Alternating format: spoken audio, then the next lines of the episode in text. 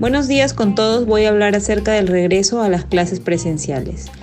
El salón tradicional de clases es un potencial foco de contagio y por esto las medidas preventivas contra la transmisión de este virus han incluido siempre entre sus primeras acciones la cancelación de las clases presenciales a todos los niveles y es posible que una de las últimas actividades que se vuelvan a permitir sea congregar nuevamente a los alumnos en una aula para participar de una clase.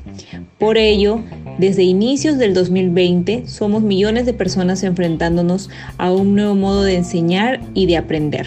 El alumno siempre ha sido el eje de la educación, sin embargo en la educación virtual pasa a ser el protagonista indiscutible.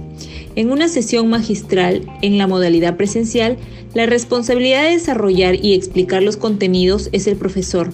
En la educación virtual, el alumno guiado por el profesor utiliza muchos de los recursos que brindan el entorno digital para acceder a información valiosa y realizar actividades que le permitan afianzar el conocimiento y desarrollar competencias.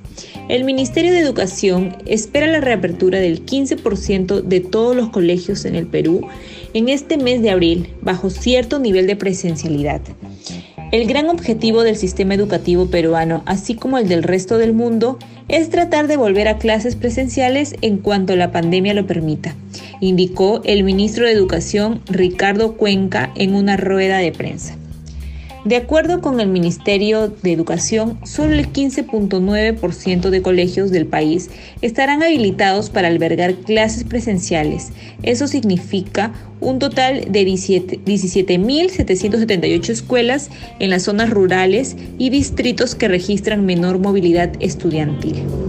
Desde mi punto de vista, el retorno debe ser seguro, es decir, que garantice un conjunto de medidas sanitarias, epidemiológicas y protocolos de prevención de bioseguridad y flexible, que facilite adaptarse a los cambios tomando en cuenta las consideraciones pedagógicas, socioemocionales, de gestión escolar y los tipos de servicio.